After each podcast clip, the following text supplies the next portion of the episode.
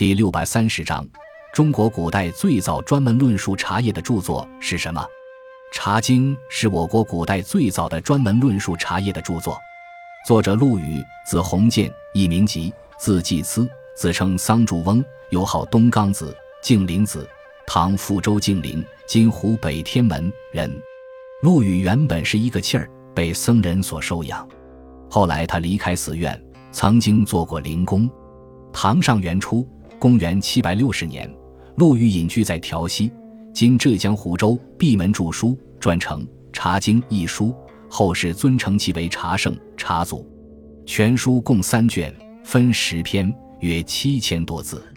陆羽总结了前人的研究成果，并结合自己的实践经验，对茶叶从本性到制作与加工都有了很多的新认识。《茶经》一书分别对茶的起源、茶的名称、茶的种类、茶的品质、茶的功用等茶本身的特性做了详细的论述。另外，《茶经》。还分别论述了有关茶的采制方法、制茶饮茶器具、制茶饮茶方法等有关茶叶的加工制作技术。《茶经》一书的问世，使饮茶在唐朝成风，对后世针对茶的研究也产生了深远的影响。